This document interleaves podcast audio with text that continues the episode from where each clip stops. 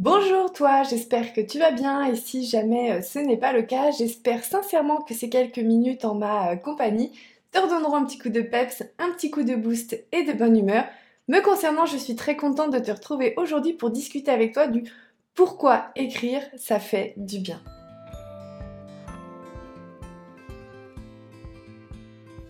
Salut toi, moi c'est euh, Justine, double burnoutée reconvertie dans la sophrologie caïcédienne mais avant d'aller plus loin, je t'encourage à appuyer sur le bouton rouge pour t'abonner juste en dessous de cette vidéo. C'est euh, bah, déjà le meilleur moyen pour me soutenir, puis ensuite être sûr de ne rater aucune des prochaines vidéos qui vont arriver sur la chaîne. Ceci étant fait, on va pouvoir commencer le sujet du jour qui est pourquoi écrire, ça fait du bien?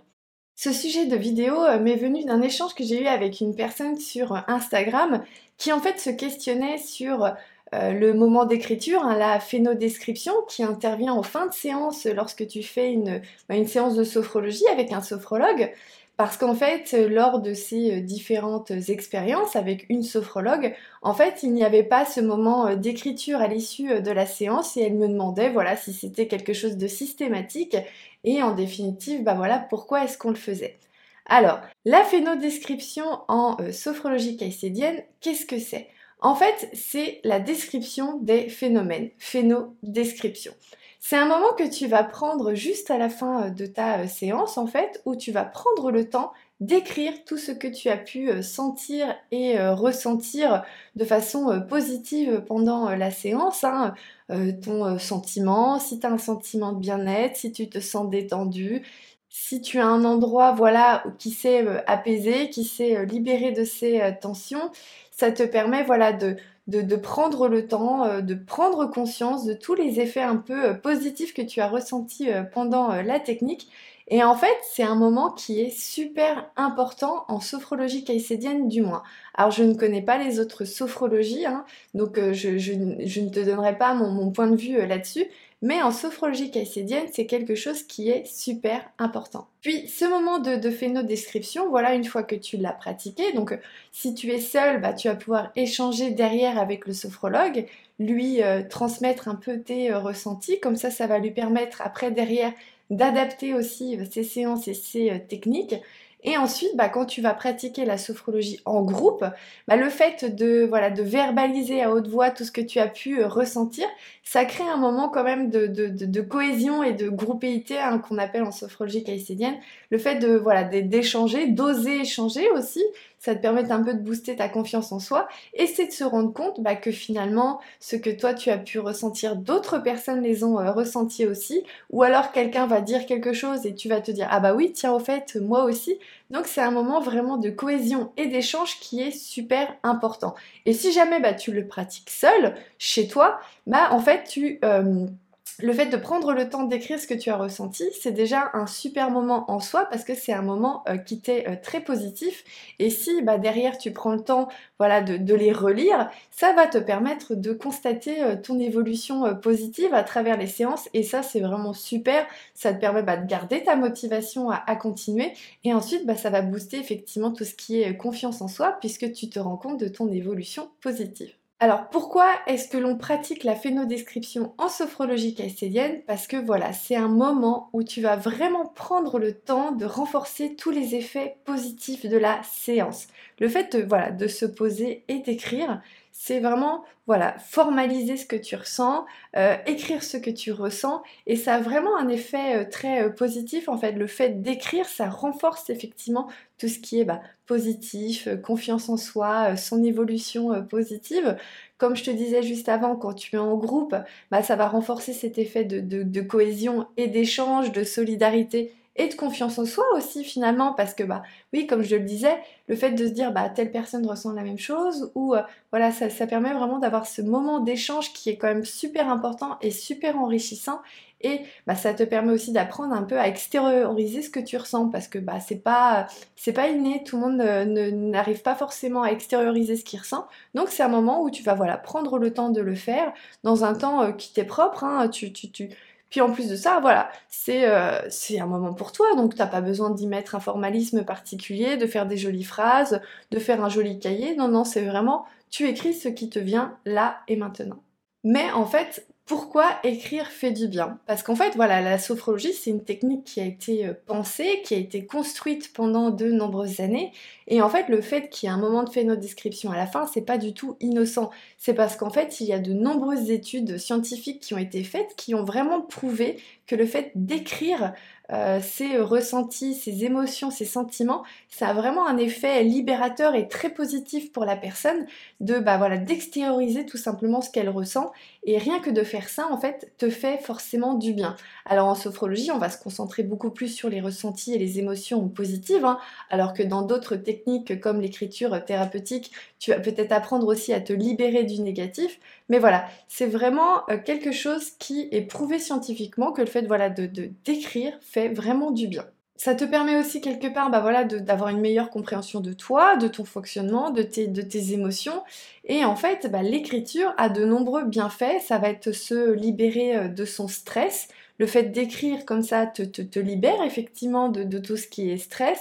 Tu vas aussi bah, quelque part améliorer euh, ton sommeil hein, parce que bah, quand on s'endort et que bah, on rumine et qu'on ressasse, c'est que c'est en fait beaucoup de pensées négatives et le fait bah, d'écrire tout ce qui est euh, positif te met dans un état d'esprit, euh, dans, un état d'esprit où finalement voilà le sommeil va être plus facile pour toi derrière parce que bah, tu es plus détendu, plus relaxé.